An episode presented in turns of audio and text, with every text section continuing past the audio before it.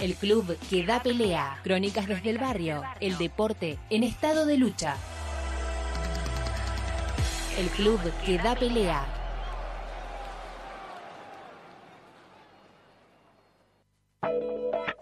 En marzo de 1941, cuando ella todavía era Eva Duarte y, su mundo era el de, el de la actuación, eh, apareció en la tapa de la revista Cine Argentino. ¿Y cómo estaba en la tapa? Estaba vestida con la camiseta y el short de Boca Juniors, junto al futbolista Bernardo Nano Gandula, pateando la pelota con unas sandalias. Es decir, estaba con, la vestimenta del club. Pero con sandalias. Y con unas sandalias. Lo que fue una, tapa muy transgresora para la época. Eh, habría que rastrear, invito a los oyentes a que lo revisen, pero si no es la primera mujer que aparece con una pelota en una revista argentina, pegan el palo. Estamos hablando de, 1941, mm. habría que ver quizás el gráfico la primera vez que apareció una mujer pero no, no creo que sea previo a eso. No, y con la indumentaria que era típicamente masculina, ¿no? La del short y, la remera de fútbol. Más allá de que eh, eh, has mencionado vos los los anales históricos del fútbol femenino y que data de, sus buen principios eh, de siglo, en lo que es una publicación masiva y deportiva, seguramente debe haber sido algo bastante llamativo. Totalmente, totalmente, sí. Eh, revisando algunos textos de historiadores hablaban esto que fue, una cosa totalmente transgresora. Em, en un momento donde ella quizás estaba alcanzando su, su, pico, su pico de popularidad como actriz, el 41 fue creo que el año donde más películas hizo, hizo eh, Una novia en apuros y El más infeliz del pueblo con Luis Sandrini y bueno, eran sus últimos años como, como Eva Duarte. Después Em, el siguiente episodio del que vamos a hablar es 10 años después, en 1951. Banfield llegó a la final del campeonato argentino. Dicen quienes vieron ese equipo que fue uno de los mejores de la historia del taladro. Y enfrente tenía Racing, que era el bicampeón y buscaba convertirse en el primer tricampeón de, la historia del fútbol argentino. Em, Eva en ese momento ya era Eva Perón, ya se la conocía con, el diminutivo que, luego inmortalizaría su recuerdo, Evita. Y bueno, el partido estuvo esa final, la final de vuelta, el, partido de día fue 0 a 0, la vuelta se jugó en el cilindro, en la cancha de Racing, y estuvo lleno de, suspicacias políticas. En ese momento en Racing pisaba muy fuerte Ramón Cereijo, que era el, secretario de Hacienda del primer gobierno de Perón, y quien fue también el, administrador y el contador de la Fundación Eva Perón, eh, incluso hasta después de, de su muerte en 1955.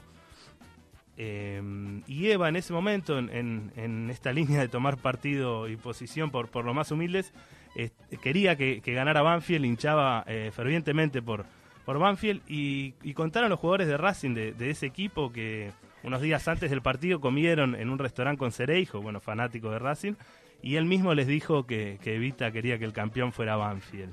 Algún problema en el hogar debe haber traído, porque Perón hincha de Racing, claramente, ¿no? Vos sabés que eso lo podríamos dejar para otra columna, pero... ¿Está en duda? Está en duda y hasta me animo a adelantar el final, no era hincha de Racing. Pero lo podemos dejar para, para la próxima, sembramos ahí la, la respuesta.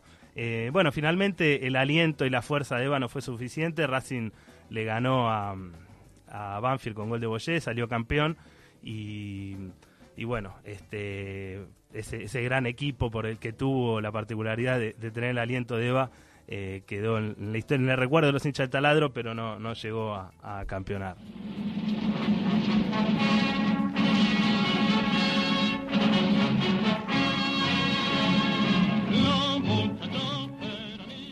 Bueno, escuchamos ahora la marcha peronista grabada por Hugo del Carril en algún lugar lo escuché. No, no, no recuerdo dónde, pero lo tengo escuchado de algún lado esto.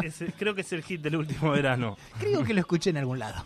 Bueno, eh, escuchamos la versión de, más famosa, la Hugo del Carril. Vos sabés que fue Eva quien, quien instó a Hugo del Carril a que la grabara en un momento que ellos estaban distanciados. Eh, finalmente le, propuso que, él la grabara. Y bueno, como, toda, como todo símbolo eh, peronista, su historia está rodeado y llena de mitos, ¿no? Em, en lo concreto, la historia de, la marcha es una historia de, permanentes plagios.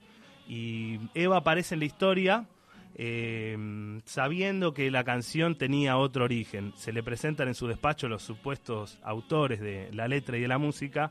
Ella los había mandado a llamar una vez que, la había escuchado.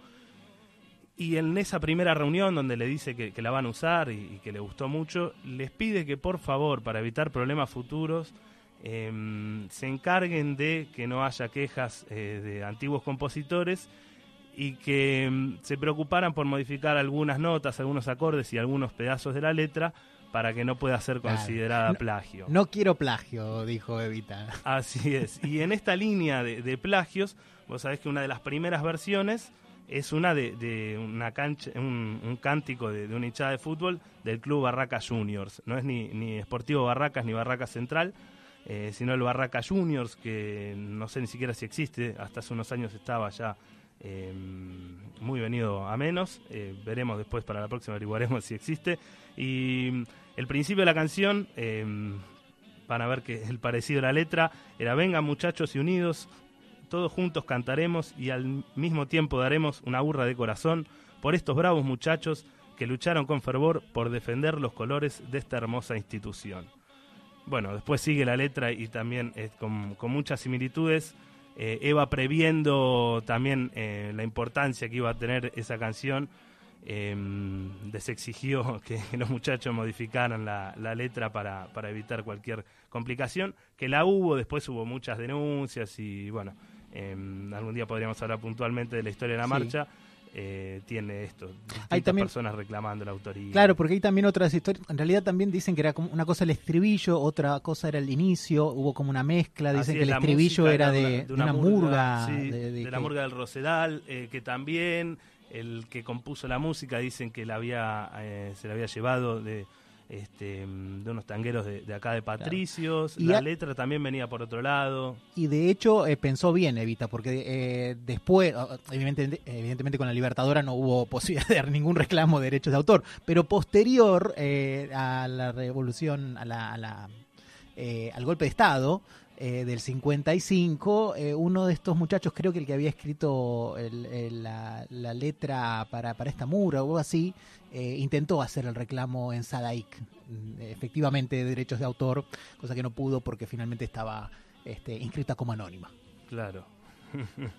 sí, sí, tuvo, tuvo muchas idas y vueltas y como vos decís, después, este, al día de hoy, no, no se sabe, eh, por más que muchos la reclamaron, el, el verdadero Es compositor. de si Hugo que del uno, Carril. ¿no? Uno la escucha y es de Hugo del Uno, Así uno no lo es. piensa, usa la marcha, Hugo del Carril. Es como que esto también muy identificada con la voz y con su interpretación.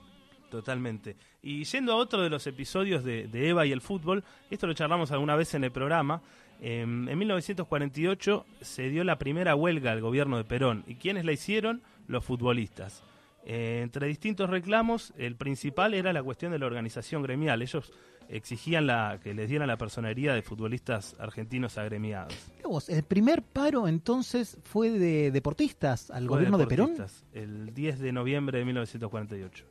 Mira vos, yo la tenía con los ferroviarios, que, este, que bueno, no, no sé por qué. Mira vos, buen dato. Así es. ¿Cómo Y terminó vos esa, sabés- ese paro? No. ¿Vos sabés quién era el presidente de la AFA en, durante, en ese momento? Es decir, que fue durante dos años. Oscar Nicolini, que era el compañero, la pareja de la madre de Eva.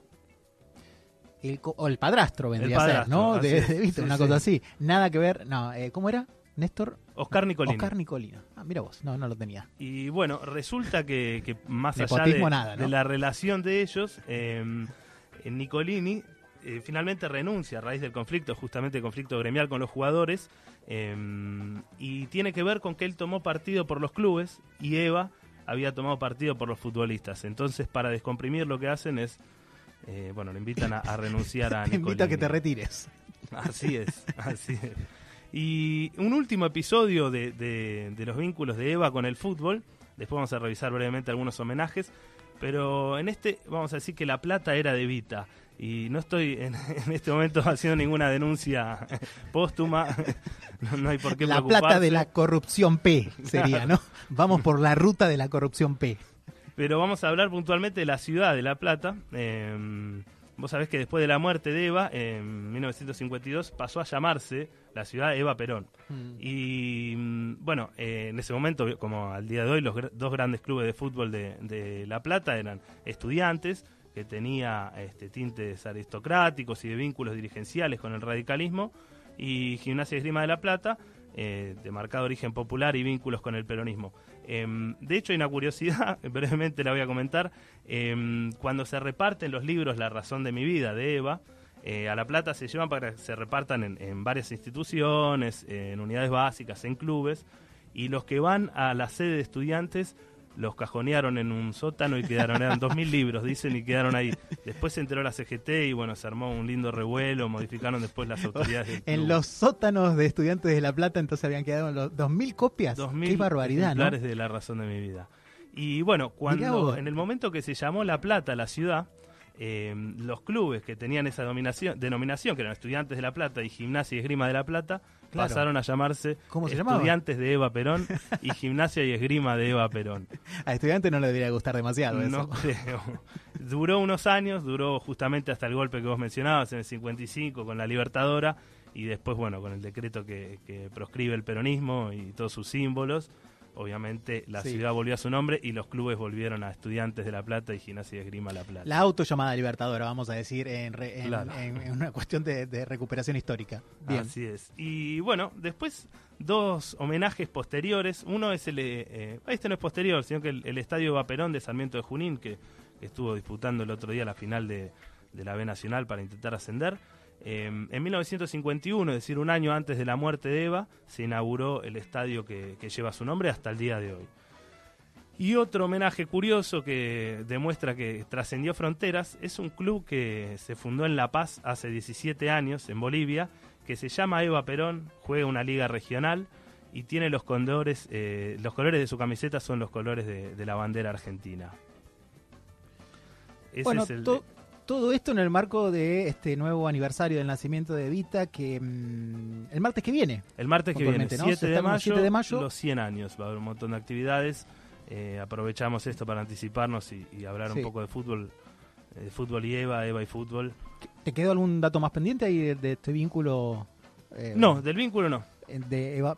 Bueno, eh, Hay algunos homenajes más, pero que quedarán para, para algún otro momento. Principalmente esto, con nombres de clubes y eso, que, que hay varios eh, en todo el país. No lo fui a ver, pero dicen que ahí en la Feria del Libro, el, stand de- del grupo Octubre, de Víctor Santamaría, está todo em, eh, armado en función de la figura de Eva. También en el marco de este em, aniversario, un nuevo aniversario, 100 años del nacimiento de Eva. Así que los que quieran ahí seguramente deben tener materiales bastante interesantes. Sí, eh, hay varias A la actividades. producción del grupo. Sé que también eh, Miguel Rep eh, acaba de sacar un libro sobre Eva con dibujos de él y lo va a presentar en la feria. Creo que sale, sale esta semana el libro y lo presenta la semana que viene. Excelente, Fede. Muchísimas gracias por el recorrido de hoy. Hasta la próxima. Gente que no y el pulso de la ciudad.